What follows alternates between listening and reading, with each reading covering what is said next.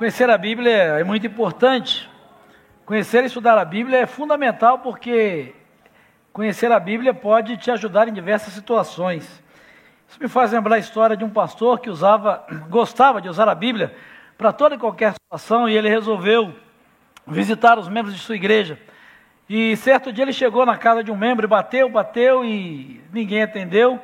E ele então pegou um pedaço de papel e escreveu o texto de Apocalipse: Eis que estou à porta e bato, se alguém abrir, ouvir e a minha voz e abrir, eu entrarei. E deixou preso lá na porta do irmão e foi embora.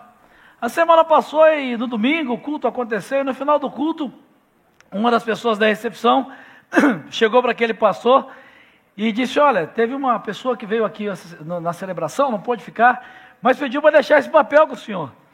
Aí ele achou estranho porque era o mesmo papel que ele tinha deixado na casa do irmão. Ele imaginou, olha, era exatamente do, do irmão. E aí de um lado estava o texto dele: que estou, Esse que estou à porta e bato, se alguém ouvir a minha voz e abrir, eu entrarei. Aí quando ele virou, o irmão tinha escrito o texto de Gênesis 3,10. Eu ouvi a tua voz e tive medo porque estava nu, então eu me escondi. Então você pode usar a Bíblia né, para toda e qualquer circunstância. Por isso que nós cremos na Bíblia, pode colocar por favor, por isso que nós oramos e fazemos juntos essa oração que eu quero fazer com você, que diz o seguinte: essa é a minha Bíblia. Eu sou o que ela diz que eu sou. Eu tenho o que ela diz que eu tenho. Eu posso fazer, ela diz que eu posso fazer. Hoje eu serei ensinado pela palavra de Deus. Eu corajosamente confesso, a minha mente está alerta o meu coração está receptivo, eu nunca mais serei o mesmo. Em nome de Jesus, amém. amém. Coisas maiores. É sobre isso que nós estamos estudando, é sobre isso que nós estamos ministrando ao longo desse tempo. E na semana passada, ou melhor, há duas semanas atrás, quando uh, ministramos sobre essa série, nós falamos sobre queimar os arados. E eu espero que você tenha ouvido essa mensagem, tenha sido ministrado por ela.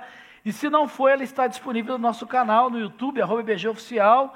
Você pode procurar lá e ser ministrado. Mas eu quero hoje dar continuidade. Nós estamos estudando sobre a história de Eliseu e aprendemos que o primeiro grande passo para experimentar e viver coisas maiores de Deus é queimar os arados. A questão é que muitas pessoas sabem até o que é queimar os arados para viver para Deus, mas não sabem o que fazer depois. Sabem, dá um pouquinho só de retorno, por favor. Sabem é, o que é queimar os arados para viver para Deus, mas não sabem o que fazer depois. Não sabem o que realizar depois. É gente que ora, faz o compromisso e se dispõe a abrir mão daquilo que o prende a uma velha vida, mas depois não sabe o que fazer. Existem dois motivos para pessoas bem intencionadas estagnarem e talvez ficarem paralisadas depois que queimam seus arados. O primeiro deles é não pensar grande o bastante.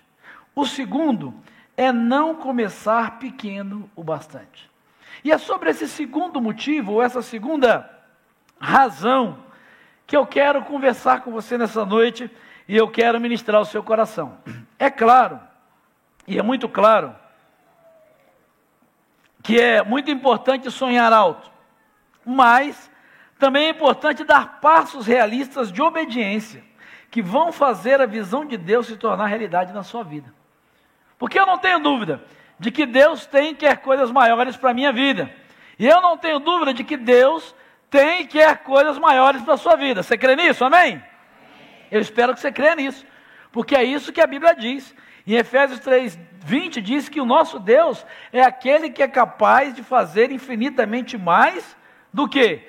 Do que o que pedimos ou do que pensamos, de acordo com o seu poder que atua em nós. Ou seja, Deus tem coisas maiores, Deus quer fazer coisas maiores, Deus quer que você acredite em coisas maiores. Dwight Moody, que é um pregador do evangelho, pensando e refletindo sobre isso, disse certa vez: se Deus é o seu parceiro, então aumente os seus sonhos. Se Deus é o seu parceiro, você precisa aumentar os seus sonhos, você precisa ampliar os seus sonhos. O Dr. John Edmundo Haggai, que é o criador do Instituto Hagai, ele diz o seguinte: almeje algo tão extraordinário para Deus, que estará fadado ao fracasso se Deus não estiver nele. Sabe, a gente precisa sonhar grande. Nós precisamos sonhar com coisas maiores. Nós não conquistamos coisas grandes só com a força do pensamento. Tem gente que acha que vai conquistar coisas maiores só com fé. Você precisa pensar grande, é claro que você precisa acreditar grande, você precisa ter uma fé ousada. Mas se você quer viver coisas maiores, é fundamental que você esteja disposto e disposta e consciente de que você precisa e deve começar pequeno. Sabe, tem gente que sonha muito grande, é importante sonhar grande. Mas um grande sonho sem um pequeno começo não passa de ilusão, guarde isso. Um grande sonho sem um pequeno começo não passa de ilusão. Deus inicia as maiores mudanças na sua vida nos pequenos começos. Tem gente que talvez queimou os arados, tomou decisões, se comprometeu, resolveu que ia mudar, mas parou aí. Deus vai realizar mudanças, e eu creio nisso, que Ele vai realizar mudanças, mas é fundamental que você esteja disposto a começar pequeno. Um grande sonho sem um pequeno começo não passa de ilusão. Sabe, a pessoa às vezes diz assim: ah, pastor, mas eu tenho fé.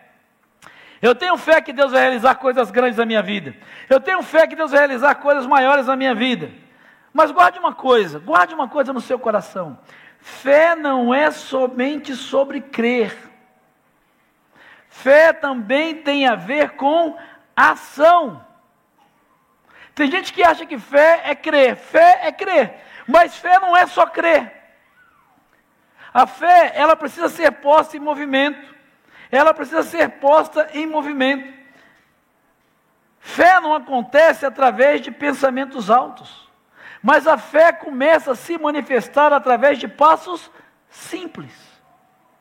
Tem gente que tem sonhos altos, que tem uma fé muito ousada, mas nunca começa a colocar essa fé em prática. Nunca começa a colocar essa fé em ação e essa fé em movimento. É por isso que Tiago, irmão de Jesus, na sua carta, no capítulo 2, no versículo 26, ele diz, e todo mundo conhece esse texto: Assim como o corpo sem espírito está morto, a fé sem obras é morta. Talvez você não tenha visto, experimentado, e não tenha é, vivido coisas maiores de Deus, porque você queimou os arados. Mas você não deu o segundo passo. Você não começou pequeno. Você não começou a colocar sua fé em ação, não começou a colocar sua fé em movimento. E talvez você diga, pastor, então o que, que eu preciso fazer? E é sobre isso que eu quero ministrar o seu coração. Se você quer experimentar coisas maiores, se você quer viver coisas maiores, você precisa queimar os arados, sim, como aprendemos na última palavra, mas você precisa começar a cavar poços. E para refletir sobre isso, eu quero pedir que você abra a sua Bíblia no segundo livro dos Reis, no capítulo 3. Segundo livro dos Reis, capítulo 3. Eu quero ler com você os versos de 1 a 24. Segundo livro dos Reis, capítulo 3, versos de 1 a 24. Só para que você entenda, enquanto você procura aí o texto, o rei Jorão está reinando em Israel, enquanto o reino está dividido. E há uma rebelião, um levante contra ele. E dentro desse contexto, a palavra de Deus vai nos dizer e vai nos mostrar o seguinte, segundo Reis 3, a partir do verso 1. Jorão, filho de Acabe, começou a reinar sobre Israel em Samaria no 18º ano de Josafá, rei de Judá. E reinou 12 anos. Ele fez o que era mal diante do Senhor, mas não como seu pai nem como sua mãe, pois tirou a coluna de Baal que seu pai havia feito. Mas seguiu os passos, tá certo? Tá certo. Mas seguiu os passos de Jeroboão, filho de Nebate, com que este havia feito Israel pecar e não se afastou deles. Messa, rei dos Moabitas, era criador de ovelhas e pagava cem mil cordeiros e a lã de cem mil carneiros como tributo ao rei de Israel. Mas o rei dos Moabitas se rebelou contra o rei de Israel quando Acabe morreu. Por isso Jorão saiu de Samaria e arregimentou todo Israel nesse tempo. Ele mandou dizer a Josafá, rei de Judá: O rei dos Moabitas rebelou-se contra mim. Tu irás comigo à guerra contra os Moabitas? E ele respondeu: Sim, eu estarei contigo, o meu povo como o teu povo, e os meus cavalos como os teus cavalos. E perguntou: Por qual caminho seguiremos ou subiremos? Jorão respondeu: Pelo caminho do deserto do Edom. O rei de Israel, o rei de Judá e o rei de Edom partiram e vagaram sete dias, e não encontraram água para o exército, nem para o gado que levavam. Então o rei de Israel disse: Ah, o Senhor chamou esses três reis para entregá-los nas mãos dos moabitas. Mas Josafá perguntou: Não há algum profeta do Senhor por meio de quem possamos consultar o Senhor? Então um dos oficiais do rei de Israel respondeu: Eliseu, Eliseu, filho de Safate, está aqui. Ele auxiliava Elias. Josafá então disse: Ele tem a palavra do Senhor. Então o rei de Israel, Josafá e o rei de Edom desceram ao encontro dele. E Eliseu disse ao rei de Israel: Que tenho eu contigo? Vai falar com os profetas de teu pai e com os profetas de tua mãe. Mas o rei de Israel lhe disse: Não, pois o Senhor chamou esses três reis para entregá-los nas mãos dos moabitas. E Eliseu respondeu: Tão certo como vive o Senhor dos exércitos, em cuja presença eu estou, se eu não respeitasse a presença do Josafá, rei de Judá, eu não te daria atenção nem te atenderia. Porém, agora, trazei-me um arpista. Hum. Enquanto o arpista tocava, o poder do Senhor veio sobre Eliseu. E ele disse: Assim diz o Senhor: Fazei muitos poços nesse vale, porque assim diz o Senhor: não vereis o vento, nem vereis chuva, mas este vale se encherá de água, e vós, vossos servos e vossos animais beberão. Mas isso é pouco para o Senhor. Ele também entregará os moabitas às vossas mãos. Destruireis todas as cidades fortificadas e as cidades principais. Cortareis todas as boas árvores, tapareis todas as fontes de água, e cobrireis de pedra todos os bons campos. De manhã, na hora do sacrifício, as águas desciam da, da direção de Edom, e a terra se encheu de água. Quando os moabitas, que eram os inimigos, ouviram que os reis haviam subido para lutar com eles, convocaram todos que tinham idade para manusear armas, do mais jovem ao mais velho, e tomaram posição nas fronteiras. Os moabitas se levantaram bem cedo, quando o sol se refletia sobre as águas, e eles viram à sua frente águas vermelhas como sangue, e disseram: Isso é sangue. Certamente os reis lutaram entre si e mataram um ao outro. Agora, Moabitas, vamos saqueá-los. Mas quando chegaram ao acampamento de Israel, os israelitas se levantaram e atacaram os Moabitas, que fugiram deles.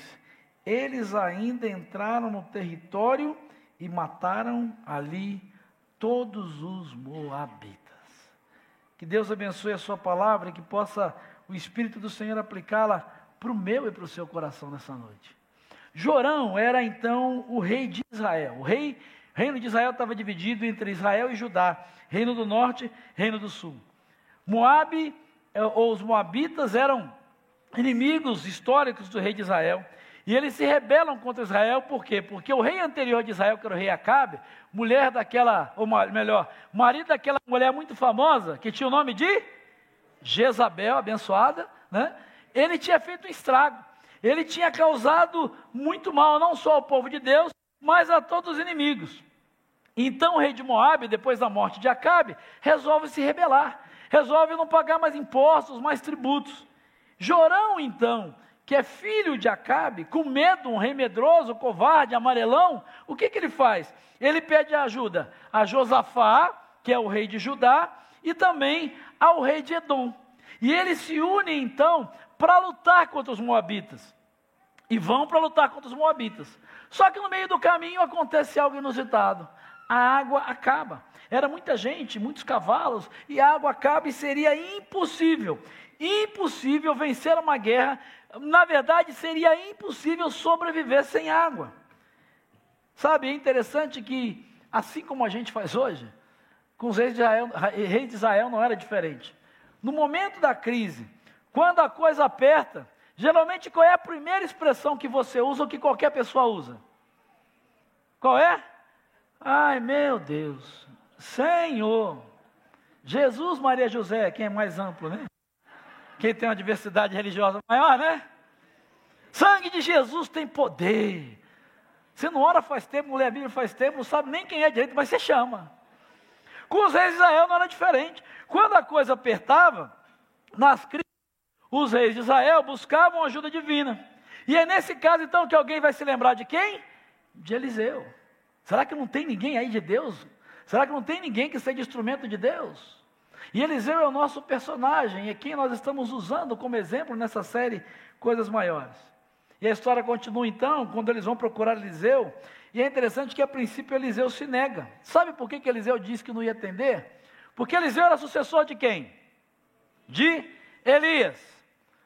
Você lembra quem judiou de Elias, machucou Elias e quase levou, na verdade, levou Elias a pedir a morte? Quem foi? Acabe e Jezabel, os pais de Jorão. Aí vem o filhinho da mamãe, é profeta, chama Deus. Deixa eu dizer uma coisa para você. Profeta não tem memória curta quando trata de injustiça, pega a visão. Perdoar não é esquecer. Né, outro dia alguém perguntou assim, pastor, mas o senhor não perdoa? Eu falei, perdoar, perdoar eu perdoo. Eu só não esqueço, não tenho amnésia nem Alzheimer. Ainda não. A gente perdoa, mas não dá para esquecer. Com Eliseu não foi diferente. Ele diz: Não, que história é essa? Seus pais não temeram a Deus, sua mãe, e agora vem você querer buscar Deus? Ah, você viveu a vida, você nem lembrou de Deus. Mas é interessante que Josafá, que era o rei de Judá, era um rei respeitado. E o texto que nós lemos diz isso: que por lealdade e respeito a Josafá, o rei de Judá, ele diz: Olha, por causa de Josafá, eu vou consultar Deus, não por sua causa. Porque você não tem temor de Deus, você não está nem aí para Deus. Você está correndo atrás de Deus agora porque você está com medo. E então, nesse contexto, que quando a gente acha que o profeta vai fazer algo maravilhoso, aí eles ficam assim: agora ele vai falar com Deus. Qual é a primeira coisa que Eliseu pede? É desliga o Spotify aí. Como assim? Música? Peraí, a gente tem um exército vindo para arrebentar com a gente. Nós precisamos de água. Você pede música? Qual é a música? Não faz sentido nenhum. Não faz sentido quando a gente não entende o contexto. No tempo de Eliseu, não era estranho o pedido nos dias de Eliseu de um músico, ou melhor, de um profeta, né? usar a música e a adoração para experimentar a presença de Deus, como aconteceu aqui nessa noite. Você tem certeza que Deus está nesse lugar? Eu não tenho dúvida disso. A Bíblia diz que Deus habita, Ele permanece no meio dos louvores do seu povo. É por isso que nós adoramos. Não é porque é um programa, não é porque é legal, não é para você se sentir mais leve, relax. Não. É porque nós cremos que no meio da adoração e do louvor, Deus se manifesta. Nós aguçamos a nossa sensibilidade espiritual, nós nos tornamos mais sensíveis à voz de Deus, à presença de Deus, quando declaramos, quando ouvimos através da música. E é isso que Eliseu faz. É então nesse contexto que Deus responde e, e é, é fantástico, porque o que ele diz em síntese para Eliseu é: Eu vou fazer coisas maiores. Se você observar aí depois os versículos 17 a 19, Deus está dizendo: olha, vai vir água de Edom, a água vai vir, a sede de vocês vai ser saciada, mais do que isso, e é interessante que no texto ele diz isso, isso é muito pouco, só água, vocês estão pedindo só água. Eu estou garantindo que vocês vão vencer os inimigos. Eu vou fazer coisas maiores. Eu vou fazer muito mais do que vocês me pediram. Mas é interessante que quando a gente olha o versículo 16, tem uma pequena condição, um pequeno passo antes. Ele diz assim: a primeira coisa que ele diz, assim diz o Senhor, cavem muitas cisternas, ou de acordo com a tua versão, cabem muitos poços. Sabe, eu creio que Deus tem coisas maiores para a minha vida e para a sua vida, para a minha família e para a sua família. Eu creio que Deus tem coisas maiores para a nossa comunidade de fé chamada IBG. Creio mesmo nisso. Mas se nós queremos experimentar coisas maiores, depois de termos queimado os arados, nós precisamos aprender a cavar poços, mesmo que não haja previsão de chuva. É interessante o que Deus pede, porque não tinha nenhuma previsão de chuva. É uma região desértica, não tinha nenhuma nuvenzinha. E Deus diz: olha, Ele promete, vai vir água em abundância, vocês vão vencer os inimigos, agora vocês vão passar a noite cavando poço no vale. O que, que você faria? O que, que você faria? Sabe, deixa eu dizer para você uma coisa: quando você espera coisas maiores de Deus, você não deve esperar um sinal antes de responder. Deus talvez está dizendo para você nessa noite: olha, você já queimou os arados, eu tenho coisas maiores para fazer na sua vida, mas você precisa começar a cavar poços, você precisa começar a colocar a sua fé em movimento. É claro, e fica claro através do profeta, que aqueles reis, eles receberiam o milagre de Deus. Algo sobrenatural aconteceria, mas primeiro eles precisariam realizar uma tarefa muito simples, e aparentemente muito simples. Era como se Eliseu dissesse: Olha, vai vir água do céu, Deus vai dar vitória, mas o pensamento positivo não vai fazer isso acontecer, não. Cruzar os dedos não vai resolver. Só ficar orando não vai mudar. O que Eliseu estava dizendo para aqueles homens, e o que eu quero declarar para você nessa noite em nome de Jesus, é que se você cavar poços, ainda que não haja previsão, Deus vai abrir as janelas do céu e mandar chuva sobre a sua vida.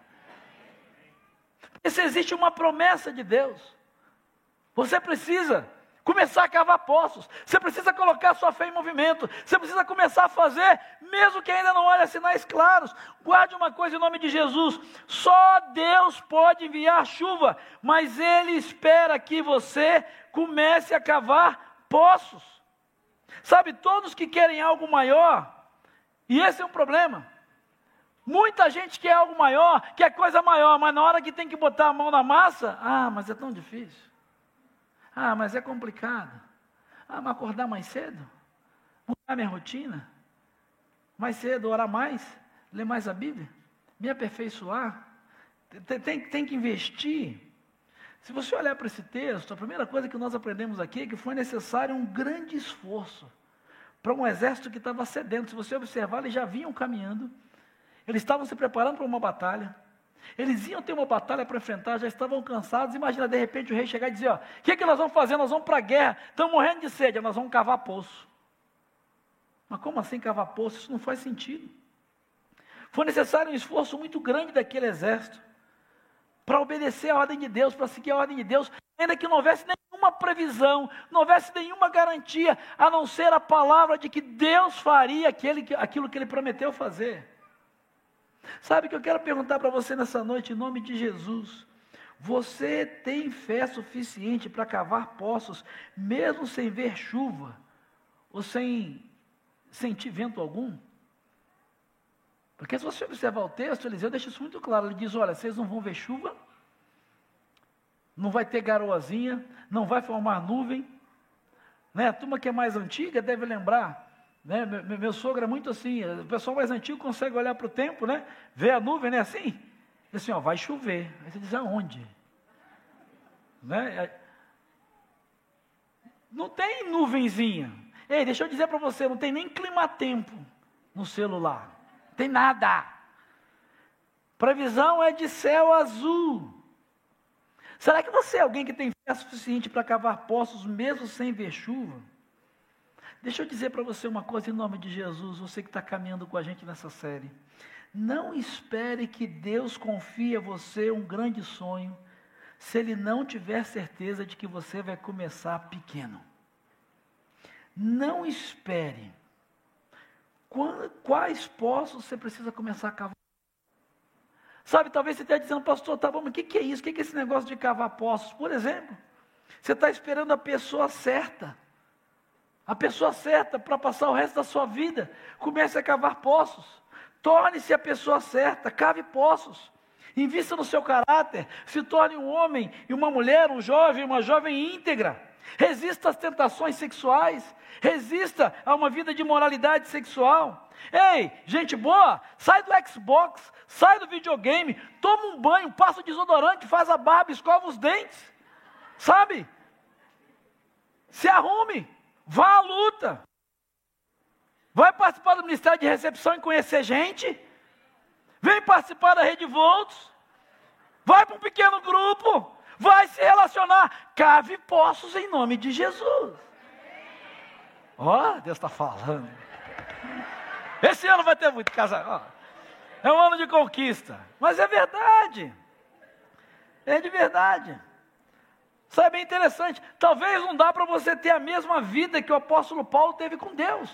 Da noite para o dia, nós ficar no grande apóstolo Paulo. Tá, o sonho grande é ter uma caminhada que Paulo teve com Deus. O sonho é grande, mas a gente pode começar pequeno. Comece orando 10 minutos todo dia. Separando 10 minutos para orar. Sabe o que é um sonho grande? Talvez seja para você um sonho muito grande reconstruir um relacionamento destruído. Comece pequeno, cave poços. Tenha uma conversa franca. Escreva uma carta dizendo o que você sente. Aprenda a dizer: sinto muito, me perdoe, eu errei, cave poços.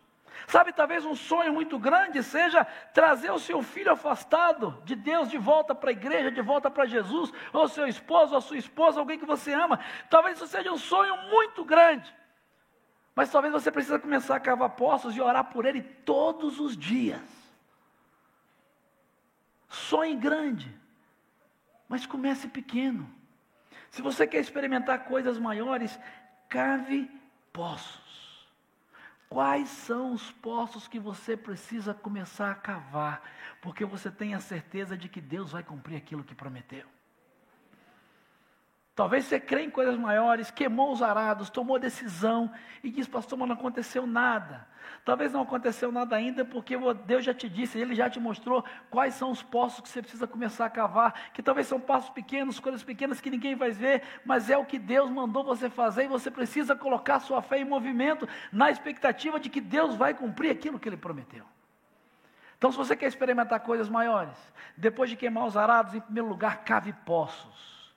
Ei, pensa aí, eu sei que o Espírito Santo de Deus está dizendo para você que está aqui no espaço de celebração no campus online, quais são os poços que você precisa começar a cavar ainda hoje, essa semana. Talvez você está só conectado no seu sonho grande. Mas Deus está dizendo para você hoje, você precisa começar pequeno. Você precisa começar a colocar a sua fé em movimento. Comece a cavar poços. Porque depois que você começa a cavar poços, há uma segunda coisa que precisa te mover enquanto você cava poços. Ele diz: creia que Deus vai enviar muita chuva. Porque não basta só cavar poços. Olha o versículo 16. Olha comigo, o texto diz assim. Ele diz primeiro, né, a primeira coisa que ele diz, está no versículo 16, a ordem que ele dá é: cavem poços nesse vale, cavem cisternas nesse vale. Amém? Não. Olha o texto. O que está dizendo aí? Cabem, cabem muitos. Ei, se você quer experimentar coisas maiores, não é para cavar um buraquinho de jogar bola de gude, baleba, não sei como é que chama aqui em São Paulo. Lembra? A gente jogava bola, como é que é? Gude, né? Bola de gude. Quando eu era garoto, lá em Barbacena, não, no Rio de Janeiro, tinha um, tinha um negócio que a gente, que bola de gude jogava que era, bola, era búlica. Quem teve infância aqui? A geração do Xbox não sabe nem o que é isso, né? Bola de gude, uma lata desse tamanho, cheia de ferrugem. Tinha aquelas bolas de gude de metal, aquelas gandonas que você, pá! Ô tempo bom. E aí tinha um negócio que era búlica, né? Búlica. Bulicão? É, no Rio era búlica, nós somos mais humildes. Aqui é bulicão, o pessoal tem mania de grandeza em São Paulo. Bulicão, os caras se acham. Bulicão, búlica, seja como. Búlica, é isso? Bulica, buticão, é um buraco. É um buraco. É isso que eu quero dizer. É um buraquinho onde você pega a bola de gude, tem três. Na minha época era assim, né? Tinham três buraquinhos na terra. E aí você tinha que entrar, cair ali e tal, tinha uma regra. Aí você tinha que cavar três buraquinhos pequenos para jogar. Tem gente que está querendo coisas maiores, cavando buraco de bulicão, bulica, buticão, seja lá o que for, mas pequenininho. Quando Deus diz, através de Eliseu para aqueles homens, ele diz: Eu vou enviar muita chuva, eu vou dar vitória. Agora vocês têm que cavar poços, mas não é um só. Ele diz: cavem muitos poços ou muitas cisternas. Ei, se você quer experimentar coisas maiores, depois de queimar os arados, em primeiro lugar, cave poços. Mas em segundo lugar, cave poços crendo que Deus vai enviar muita chuva. Muita chuva. Cave poços em todo lugar. Cave poços nos seus relacionamentos, cave poços na sua carreira, cave poços em todas as áreas da sua vida. Cave poços através de palavras, cave poços através da oração, cave poços aumentando a sua expectativa, cave poços cuidando dos seus pensamentos. Não fique com uma coisa só, mas comece a crer que Deus vai mandar muita chuva em áreas diferentes da sua vida. Deus diz através do profeta: Eu vou mandar chuva, vou mandar água, eu vou derrotar os inimigos. Mas eles precisam começar pequeno diante do que vocês precisam, que é água e uma vitória, cavar poço é simples. Agora, o que vocês fizerem, façam com uma expectativa grande. Comecem pequeno, mas com uma expectativa muito grande. Muito grande. Se você crê, se você crê que Deus é Deus, e que Deus é um Deus pronto e disposto a abençoar a sua vida em coisas maiores, preste atenção, olhe para mim. Cave muitos poços. Essa é uma boa hora para dizer amém, né? Porque se você acredita mesmo que o seu Deus é esse que a gente leu lá em Efésios, Deus é aquele que é poderoso para fazer, fazer muito mais do que pedimos ou do que pensamos, segundo o seu poder que opera em. Quem é que vai cavar poços? Nós. O poder dele, ele é poderoso para fazer muito mais, mas o poder dele opera em nós. Ei, se Deus depender de te abençoar nos poços que você está cavando, será que você espera receber coisas maiores, ou mais ou menos, ou coisa nenhuma? Ou coisa alguma? Sabe, no próximo final de semana nós vamos ter a nossa maratona de Chosen, um evento de colheita onde nós queremos compartilhar esse Jesus com as pessoas que nós amamos que não conhecem. E talvez você quer que a sua família, o seu vizinho, os seus colegas sejam alcançados para Jesus. Quantos poços você já cavou? Quanto tempo você investiu orando para essas pessoas? Quantas você convidou para estar aqui no sábado? Como você se preparou para trazê-las aqui? Você quer que Deus faça coisas maiores e faça um milagre de transformação na vida dessas pessoas? Deus está dizendo: cave poços. Mas cave muitos. Não chama um, chama dois, chama dez, chama vinte, chama trinta, cave muitos poços. Tem expectativa de que Deus vai fazer algo muito grande. Guarde isso no seu coração, em nome de Jesus. Deus vai mandar água, Deus vai abrir provisão, Deus vai arrumar o homem a mulher, vai, vai direcionar o homem e a mulher da sua vida para que você possa escolher dentro dos parâmetros dele. Deus vai abrir a porta, Deus vai liberar cura, Deus vai dar uma nova chance, Deus vai restaurar, Deus vai libertar, Deus vai salvar, Deus vai fazer o que só Ele pode fazer, mas para que você usufrua disso, é preciso que você cave poços na expectativa de que Deus vai mandar muita chuva. Porque se Ele mandar e se Ele fizer e você não estiver pronto, a chuva vai passar, a água vai embora. E você vai continuar com sede no deserto. E às vezes reclamando que Deus não fez nada por você. Sabe, deixa eu terminar essa palavra dizendo para você algo muito precioso. A pergunta que eu quero fazer para você nessa noite é: quantos poços você está disposto a cavar? Você crê que, de verdade, você crê que Deus é poderoso para fazer coisas maiores na sua vida? Você crê mesmo? Quantos poços você está disposto a cavar para isso? Quão profundo você vai cavar esses poços? Porque quantos mais, mais poços, quanto mais poços, e quanto mais profundo, quando vier a chuva, o que, que vai acontecer? Mais água você vai reter de Deus. Não tem a ver com o que Deus pode fazer. Tem a ver com a quantidade e a qualidade de poços que você está disposto a cavar. Percebe que coisas maiores não têm a ver só com Deus? Talvez você se sinta sozinho. Talvez você se sinta sozinha. Mas deixa eu dizer para você, eu não sei qual é, em que área da sua vida você espera coisas maiores. Mas de uma coisa eu sei, você não está sozinho. Eu fico imaginando aqueles homens, aqueles soldados, a noite inteira cavando, o esforço não deve ter sido fácil. Alguns deles talvez não entendiam direito para que aquilo, mas Deus tinha mandado, Deus tinha falado, então eles fizeram. Eu quero declarar em nome de Jesus essa noite que assim como não foi em vão para aqueles homens, e por isso nós vemos até o final da história, Deus mandou água, eles foram saciados, a sede deles foi saciada, eles se levantaram e Deus usou aqueles poços, se você olhar a história, não só para matar a sede deles, mas quando o exército inimigo veio, a posição que o sol se levantou no amanhecer, deu um reflexo na água, que os inimigos acharam que era sangue, que a turma toda tinha morrido, e eles entraram de qualquer jeito para atacar Israel. Israel estava pronto, junto com os amigos, para derrotar e destruir os moabitas e o exército. Deus usou aqueles poços, não pra, só para saciar a sede, mas como uma estratégia e uma arma para destruir os inimigos. Cave poços. Você não está sozinho, não vai ser em vão. E guarde, eu quero declarar isso aqui em nome de Jesus, baseado nessa palavra aqui. Deus já agendou um derramar no seu futuro próximo. Deus agendou. Porque é isso que está na palavra dele.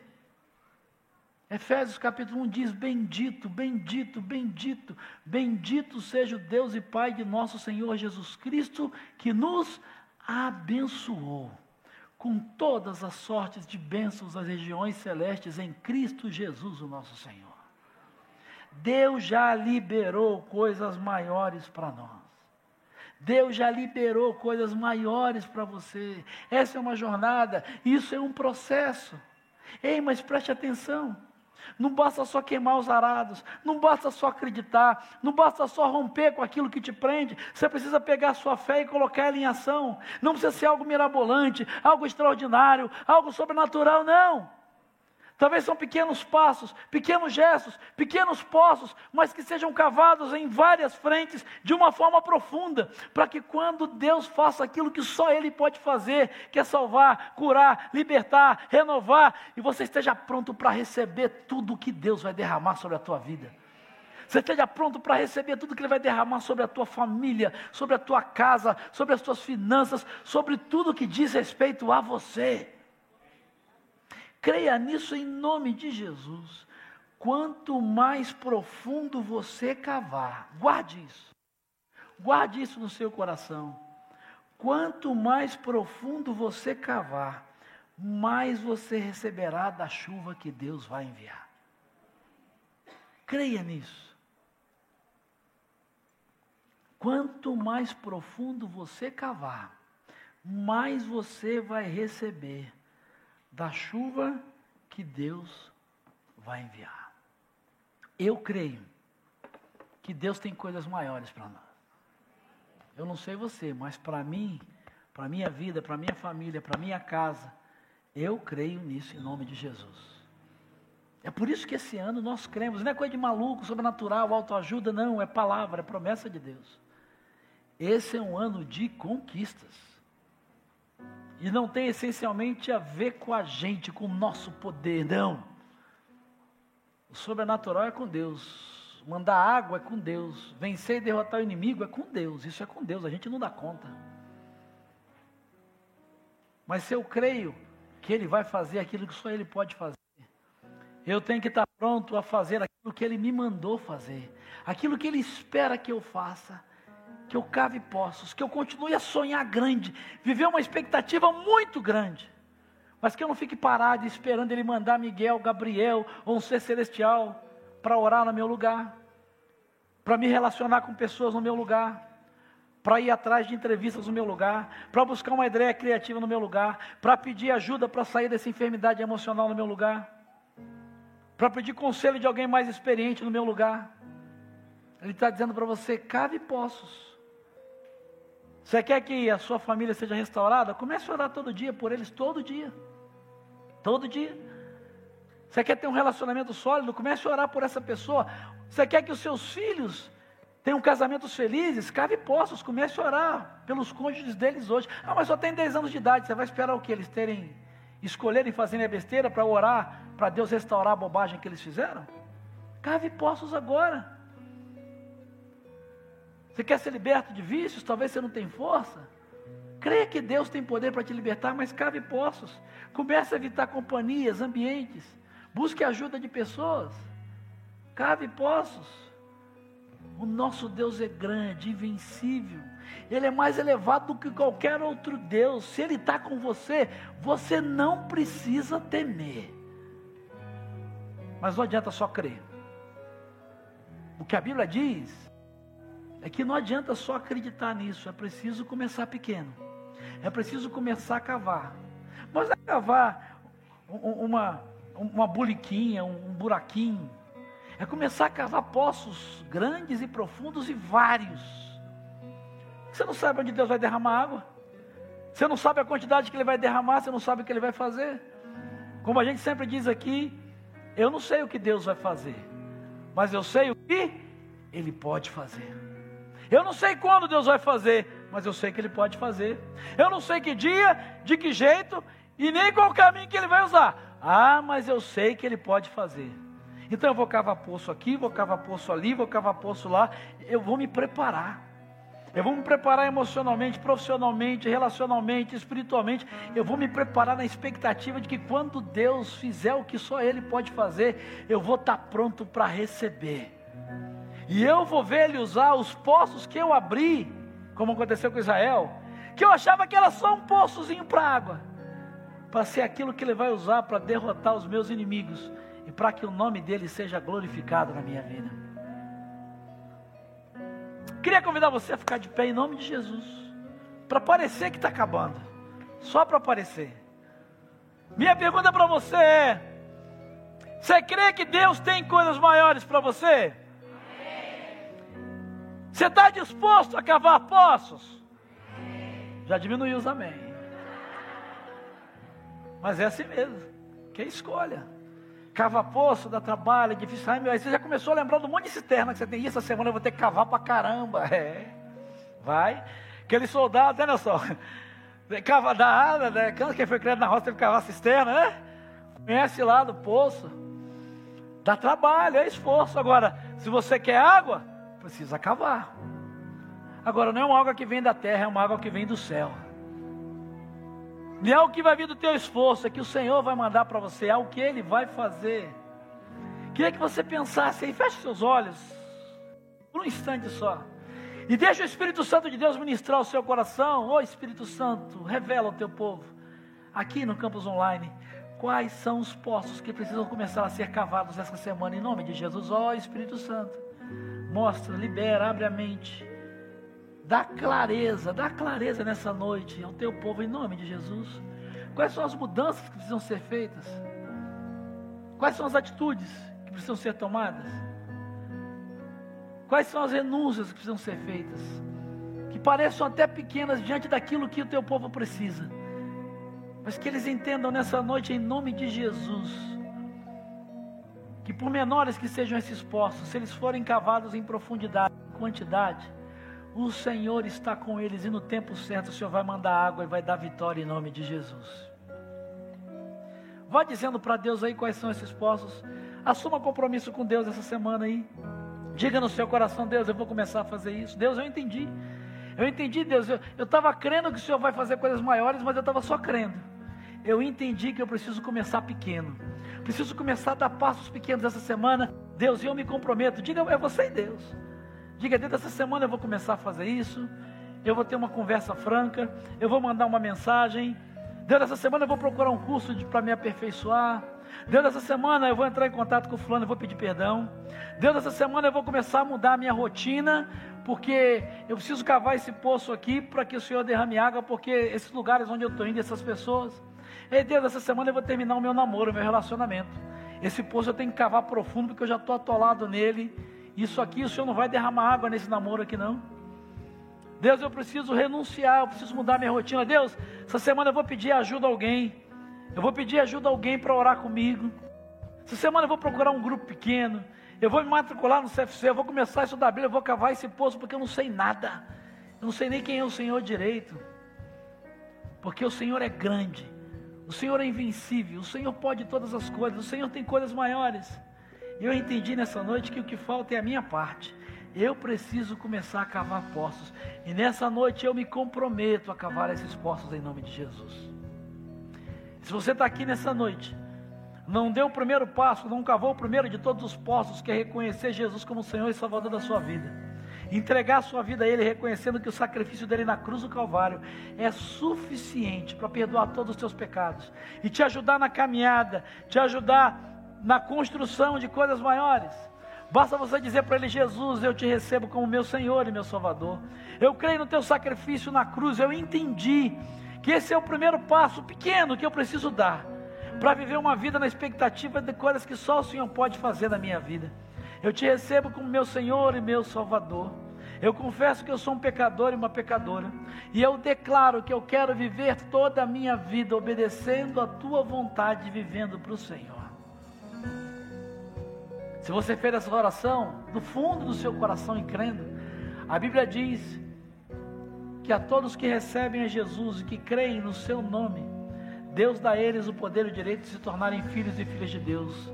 Se você fez essa oração crendo mesmo com fé pela primeira vez, nessa noite, o primeiro milagre já começou a acontecer. Você deixou de ser criatura e se tornou filho e filha amada de Deus, de Deus. A Bíblia diz isso. Esse é o primeiro e maior de todos os milagres que Deus fez por você. Mas eu quero dizer para você, existem coisas maiores. Deus tem mais. Deus tem mais. Deus tem mais. Deus tem mais. Deus tem coisas maiores para você. Deus é grande, Ele está com você. E Ele já prometeu. Então que nessa semana você saia desse lugar com a decisão firmada de cavar poços, mas cavar poços na expectativa de que Deus vai mandar muita, muita, mas muita chuva nesse ano em nome de Jesus. Viva isso, creia isso, pratique isso e receba tudo que o Senhor tem para você. Deus ouve a nossa oração. Ouve o teu povo, cada palavra, cada compromisso, cada decisão que foi feita. O Senhor conhece o seu coração. O Senhor conhece o tamanho da sede, o tamanho da necessidade de cada um. O Senhor sabe o tamanho da ameaça dos inimigos que estão se levantando. Mas nós queremos declarar nessa noite que nós sabemos quem é o nosso Deus. Nós sabemos que se Ele está conosco, Ninguém pode nos deter, não há o que temer. Por isso, mesmo sem termos todas as respostas, sem termos todos os recursos, e sem, sem termos qualquer previsão de o que e quando o Senhor vai fazer, mas na certeza de que o Senhor o fará, nós queremos declarar aqui no mundo espiritual que começaremos a cavar poços, e muitos, muitos, na expectativa do muito que o Senhor vai começar a fazer essa semana, eu creio em nome de Jesus. Em nome de Jesus. Porque aquele que transformou água em vinho, que abriu os olhos do cego, aquele que abriu o mar, aquele que multiplicou pães e peixes, ei, aquele que mudou a nossa vida, não existem impossíveis para Ele. Por isso nós cremos e declarando: Tu és o nosso Deus, Tu sempre serás o nosso Deus, e nós viveremos na expectativa de coisas maiores, cavando poços, na expectativa de que ainda essa semana, que nesse ano de conquistas, o Senhor vai mandar muita chuva e nós vamos estar prontos para receber, em nome de Jesus. Amém!